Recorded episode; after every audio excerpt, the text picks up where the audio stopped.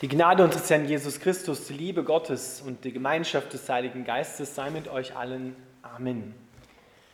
Unser Predigtext für den heutigen Christtag steht im ersten Johannesbrief im dritten Kapitel, die Verse 1 bis 5.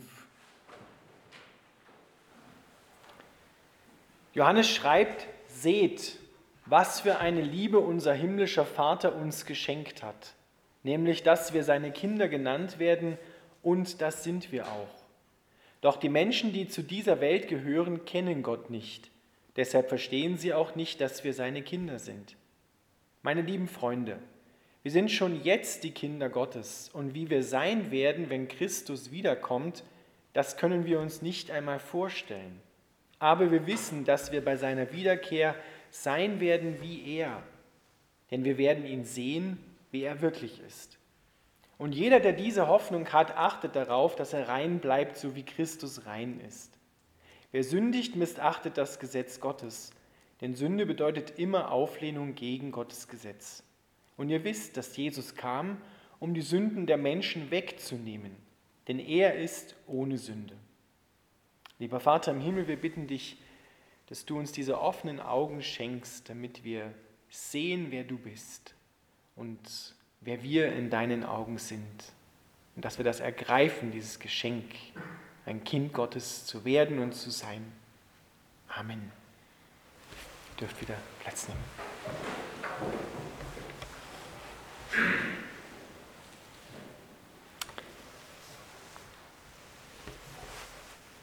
Ihr Lieben, gerade in einer Zeit wie dieser, wo, wie Jesus das sagt, die Liebe in vielen erkaltet, brauchen wir einen ganz neuen Blick, ganz neue Augen oder geöffnete Augen, damit wir das Wunder von Weihnachten, die Menschwerdung Gottes neu erkennen und vor allem ergreifen.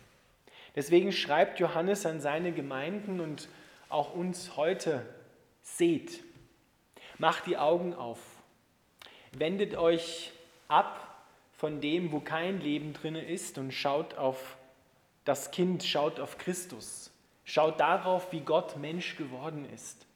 Und das ist wirklich ein, ein Wunder. Wir können es nur umschreiben, wir können es nicht in dieser Welt und wahrscheinlich nicht in alle Ewigkeit durchdringen und erfassen und vollständig beschreiben, was Gott da gemacht hat. Gott wird Mensch. Das ist das Erste, was wir erkennen müssen. Und weil Gott Mensch geworden ist, können wir dann auch Menschen oder Kinder Gottes werden. Das ist die Bedingung dafür. Denn wenn wir in die Bibel hineinschauen, müssen wir ganz klar unterscheiden. Wir sind nicht per se oder automatisch, wenn wir auf diese Welt geboren werden, Kinder Gottes. Wir sind geliebte Geschöpfe Gottes. Aber ein Kind Gottes kannst du erst dann sein und werden, wenn du das, was Christus am Kreuz für dich getan hat, wirklich annimmst und dein Leben ihm schenkst, mit all dem, was dazugehört. Und dann passiert diese, wie die Bibel es sagt, Johannes sagt es in seinem Evangelium, eine Neugeburt. Das ist so radikal, dass man es sich anders beschreiben kann. Eine Neugeburt, eine neue Schöpfung kommt zur Welt. Neues Leben, Christus selbst kommt zu dir und durch dich in diese Welt. Wenn wir darauf schauen. Johannes beschreibt es in seinem Evangelium ganz am Anfang, dieses Wunder von Weihnachten. Gott, das Wort Gottes, Christus, wird Fleisch, sagt er sogar. Nicht nur er wird Mensch, sondern er wird Fleisch. Das heißt, er nimmt alles an, was wir in dieser Wirklichkeit, in dieser Welt, was auch immer dazugehört, was wir durchmachen, was wir erleiden auch in dieser Welt. All das zieht Christus an. Er geht also nicht mit wehenden Fahnen irgendwie über diese Welt drüber und verschwindet dann irgendwie wieder im Himmel, sondern er macht sich eins mit unserer menschlichen Wirklichkeit. Mit all dem, was du, was ich, was die ganze Welt durchmacht, gerade auch in solchen Krisenzeiten wie jetzt. Darin taucht Christus ein. Er nimmt es förmlich an und fügt es seiner göttlichen Natur hinzu. Der Hebräerbrief sagt, es ist etwas, eigentlich etwas Widernatürliches, dass Gott eine Natur, wie wir Menschen sie haben, zu sich nimmt oder zu sich hinzufügt und sich eins damit macht. Das beschreibt dieses Großartige, dieses Wunder, dass Gott wirklich Mensch wird. Und dann sagt der Hebräerbrief den Grund, warum Gott Mensch geworden ist. Nicht einfach so, weil ihm das mal gefallen hat, sondern er bringt es auf den Punkt und sagt, Christus ist Mensch geworden, Gott ist Mensch geworden, um zu sterben. Auf den Punkt gebracht heißt das, Christus ist geboren worden, damit er sterben kann, für dich und für mich. Und alles an sich ziehen kann, was uns an Bösen in dieser Welt begegnet, belastet und mit dem wir uns ja auch mehr als oft genug eins machen. Damit wir in Ewigkeit nicht verloren gehen. Das ist der Grund. Und seine Motivation, das zu machen, ist reine Liebe. Er hat gesehen, dass die Menschen in eine Richtung laufen, die gottlos ist, los von Gott und letztendlich verloren gehen. Und da hat er sie aufgemacht und gesagt, das halte ich nicht aus. Ich kann meine geliebten Menschen nicht zum Teufel geben, sondern ich will sie retten. Und deswegen hat Gott alles abgelegt und ist Mensch geworden, ist eingetaucht in unsere leibliche Wirklichkeit. Und deswegen hast du jetzt einen Gott, der an deiner Seite ist, der wirklich versteht, was du in dieser Welt durchmachst. Die Höhen sowieso, aber vor allem die Tiefen. Dass er wie seine Hand unter dir noch ausbreitet in den Tiefen, noch tiefer ist als das, was du schon als tief empfindest und dich auffängst, auffängt. Der Hebräerbrief sagt, wir haben einen Gott, der mitleiden kann, der wirklich versteht, wie es dir geht, der dich besser versteht, als du dich selber manchmal verstehst und der dein Retter und deine Erlösung ist, der einen Ausweg aus dieser Misere kennt der dir alle Furcht nimmt, weil er letztendlich den Tod besiegt und überwunden hat. Denn hinter jeder Furcht, die wir in dieser Welt haben, steckt irgendwo diese Furcht vor dem Tod, vor dem endgültigen Aus, vor dem Steckenbleiben, vor dem das Leben verlieren, gänzlich zu verlieren, Beziehungen, die abgebrochen werden, von gleich auf jetzt.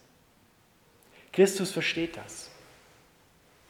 Aber er ist größer als dieses Leiden in der Welt. Er ist größer. Er reicht tiefer, er reicht höher, er reicht weiter nach links und nach rechts in alle Richtungen. Gott ist Mensch geworden, damit er sterben kann, weil ein Gott kann nicht sterben. Um das letztendlich aufzunehmen, was wir ernten müssten. Deshalb ist Christus gekommen. Ihr Lieben, das dürfen wir nicht kleinreden, das dürfen wir nicht aus den Augen verlieren. Paulus sagt sogar ganz pointiert und wir müssen sagen scharf im Römerbrief, das Evangelium von Jesus Christus, die frohe Botschaft, ist uns nicht geschenkt worden, damit wir hier auf der Erde in erster Linie, genau aufpassen jetzt, in erster Linie ein glückliches Leben führen, sondern das Evangelium Gott selber ist uns geschenkt worden, damit wir letztendlich dem Zorn Gottes entgehen. Das sind die Worte von Paulus gleich im ersten Kapitel. Und der Zorn Gottes, lass mich das kurz ein bisschen erklären, ist nicht wie ein menschlicher Zorn. Überhaupt nicht.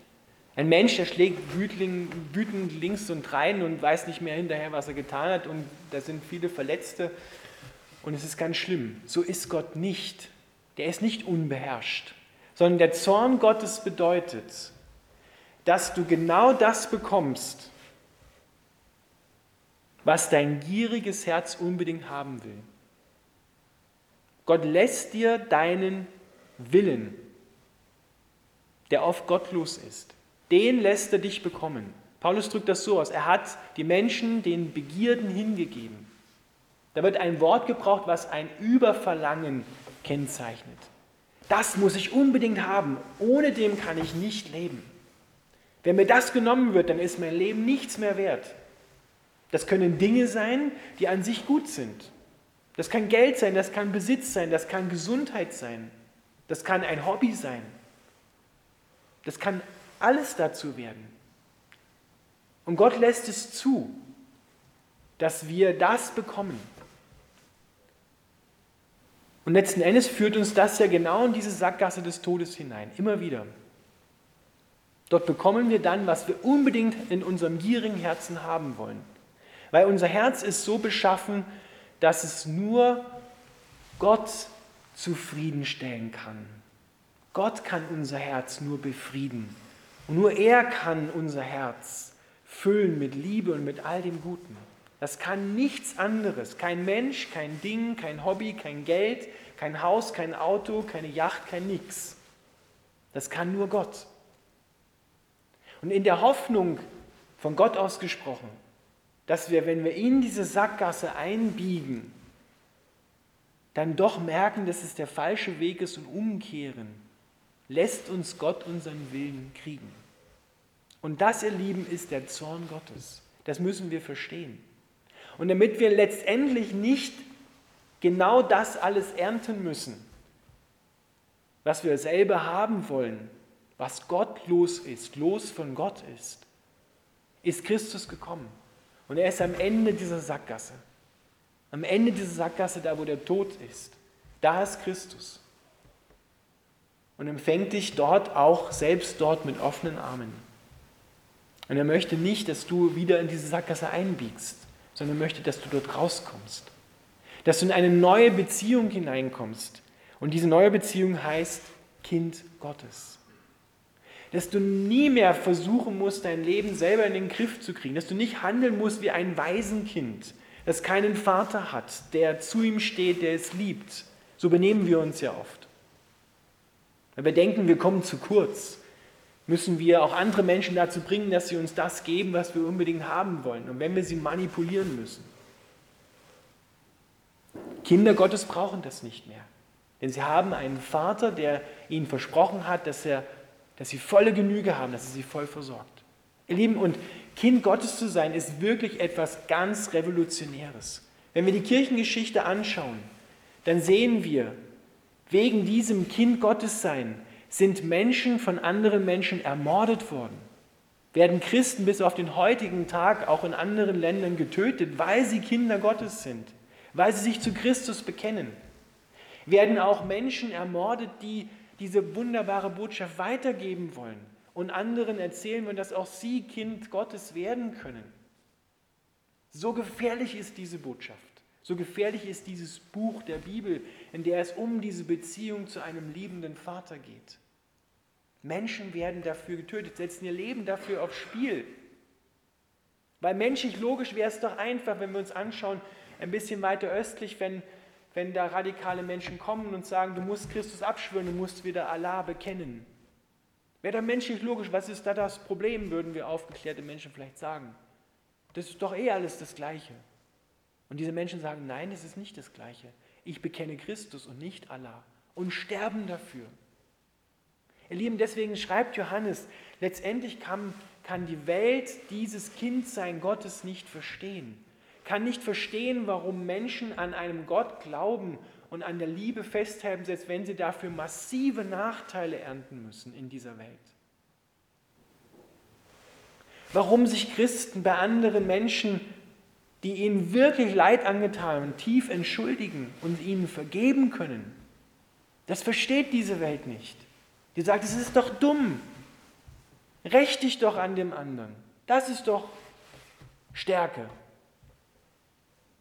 So macht man das doch in dieser Welt. Schau auf deine eigenen Vorteile, auch wenn es Nachteile für andere hat. Und die Welt versteht nicht, dass Christen für ihren Herrn Nachteile in Kauf nehmen, weil letztendlich doch die Liebe das Entscheidende ist. Das merken wir gerade in unserer Gesellschaft jetzt ganz aktuell, wie viel Angst und wie viel Hass und wie viel Spaltung sich in der Gesellschaft breit macht. Und da versteht die Welt nicht, dass da Christen aufstehen und sagen, Gott hat was anderes gesagt. Gott hat Vergebung geschenkt, Gott hat Versöhnung geschenkt, Gott hat Liebe geschenkt. Und wir Christen sind davor nicht gefeit, mit in das falsche Horn einzututen. Dass wir dort mitmachen bei dieser Spaltung, bei diesem Hass. Sondern auch wir müssen immer wieder uns geöffnete Augen schenken lassen, damit wir Christus erkennen. Dieses Geschenk, sagt Johannes, was er uns da geschenkt hat. Kindsein Gottes versteht diese Welt nicht. Es ist wie wenn du eine Familie von außen beobachtest, wie die so miteinander umgehen, wie die miteinander tun, dann kannst du zwar ein paar Aussagen über diese Familie treffen, jetzt irdische Familien, aber du weißt nicht, wie es wirklich innerhalb dieser Familie zugeht. Du weißt nicht, was die Menschen wirklich motiviert, wie sie wirklich miteinander umgehen, was sie wirklich denken und sprechen. Das wissen nur die Internen, das wissen nur die Familienmitglieder. Und so ist es auch, so, kann, so können Menschen, die von außen auf Christen schauen, können ein bisschen etwas sehen, aber sie können letztendlich nicht verstehen und beurteilen, was da wirklich läuft. Dazu musst du ein Insider sein, dazu musst du zu dieser Familie Gottes hinzugehören. Und dass wir uns richtig verstehen, Kind Gottes zu sein, ist kein Ehrentitel, den du nach 25 Jahren Christsein irgendwie umgehängt kriegst, so wie wenn du in einer Firma 25 Jahre Mitglied bist und dann für gute Leistungen ausgezeichnet wirst oder wo andere Titel vergeben werden, sondern Kind sein Gottes, um es auf den Punkt zu bringen, bekommst du geschenkt. Und zwar, ehrlich gesagt, in erster Linie, weil du versagt hast. Denn Christus ist ja für dich gestorben, damit du all das bekommst, was seine Verdienste sind und nicht was deine sind. Deine Verdienste die werden dort geendet, wo Christus gehangen ist am Kreuz. Das ist das, was wir ehrlich verdienen können, was wir immer wieder schaffen. Aber er sagt, ich bin für dich gestorben, habe die Konsequenzen auf mich genommen und jetzt schenke ich dir das, was mir zusteht. Der ganze Segen des Himmels, die ganze Versorgung, eine, eine Beziehung zum liebevollen Vater. Und so ist Jesus sozusagen das erste Kind Gottes, der erste Sohn Gottes. Und an ihm sehen wir, wie die Beziehung zum Vater ist. Der Vater hat ihn nicht hängen lassen. Der Vater hat ihn immer versorgt, ist immer zu ihm gestanden. Und so steht er auch immer zu dir und ist immer für dich, niemals gegen dich. Und wird dich mit allem versorgen, was du brauchst. Und er wird dich auch herausreißen aus dem Tod und dir neues Leben schenken. Und das sagt Johannes. Wenn Christus wiederkommt, dann werden wir nicht wissen, wie wir sind, aber wir werden sein wie er. Das heißt, jeder, der ein Kind Gottes ist, bekommt einen Auferstehungsleib, so wie ihn Christus hat, der völlig ganz ist, der völlig heil ist, der nie mehr sterben wird, der keinen Tod mehr sieht und kommt auf die neue Erde, wo es, eine, wo es keine Sünde mehr gibt, wo es keine Schuld mehr gibt, keinen Zerbruch mehr, kein Abschied nehmen mehr wo wir Christus schauen werden von Angesicht zu Angesicht. Das ist das, was Johannes hier ganz, ganz klar vor Augen stellt. Das bekommen wir nur, wenn wir hier auf dieser Welt schon mit Christus gehen und uns einlassen auf ihn, denn er hat sich ganz auf uns schon eingelassen. Und jeder, der diese Hoffnung hat, der möchte auch Christus für mich leben. Darauf kommt es an. Christus für mich leben heißt, dass wir uns untereinander, sagt das Johannesevangelium und die Johannesbriefe immer wieder, untereinander lieben. Das heißt nicht, dass wir nie Fehler machen. Das heißt nicht, dass wir uns nicht mal auch wehtun. Aber dann dürfen wir umkehren. Wir bleiben nicht dabei und sagen, das war rechtens so, das mache ich jetzt weiter so, das geht gut. Sondern dass wir umkehren dürfen. Hier geht es nicht darum, um ein Fehlervermeidungsprogramm dass wir perfekt werden. Das werden wir hier auf der Erde nie. Und darum geht es auch gar nicht. Sondern dass wir ein offenes Herz behalten und immer wieder sehen, was ist Christus? Wer ist Christus? Und was entspricht diesem Christus in unseren zwischenmenschlichen Beziehungen? Wo braucht es da noch mehr Liebe, als wir jetzt bisher gezeigt haben? Das müssen wir erkennen. wenn es zwischen uns nicht mehr stimmt, dann stimmt es zwischen uns und Christus schon lange nicht mehr. Das ist immer das Erste. Wenn es zwischen mir und Christus nicht mehr stimmt, dann stimmt es irgendwann auch nicht mehr zwischen mir und anderen Menschen. Und das merken wir gerade in unserer Gesellschaft. Es stimmt zwischen vielen nicht oder bei vielen nicht. Und deswegen stimmt es schon lange mit Gott nicht mehr. Deswegen ruft uns Johannes zurück und sagt, schaut hin, macht die Augen auf, blickt auf Christus, lasst euch von diesem Kind, von Christus beschenken kommt in dieses neue Sein hinein, nicht in ein Tun, sondern in ein Sein als Kind Gottes. Du hast einen himmlischen Vater, der dich versorgt, der dich bedingungslos liebt der immer zu dir steht.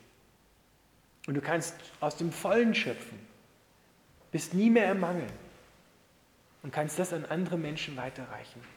Das heißt es, Kind Gottes zu sein. Nicht nur auf seine Vorteile, auf seine eigenen Dinge pochen und sagen, das ist aber mein Recht, sondern Christen können gerne auf ihr Recht verzichten, weil sie wissen, da gibt es einen, der für mich einsteht, der für mich ist und der mich versorgt.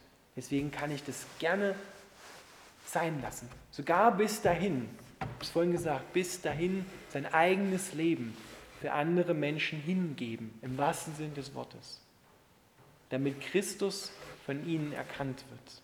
Und sie sagen, wow, so etwas haben wir noch nie gesehen. Was hat diesen Menschen dazu bewegt und angetrieben, sein Leben hinzugeben? Dahinter muss doch mehr stecken als einfach irgendein netter Gedanke. Und dann werden sie aufmerksam auf Christus und lernen ihn kennen und werden selber Kinder Gottes, kommen in diese Beziehung hinein. Seht, was für eine Liebe unser himmlischer Vater uns geschenkt hat, nämlich dass wir seine Kinder genannt werden und das sind wir auch. Amen.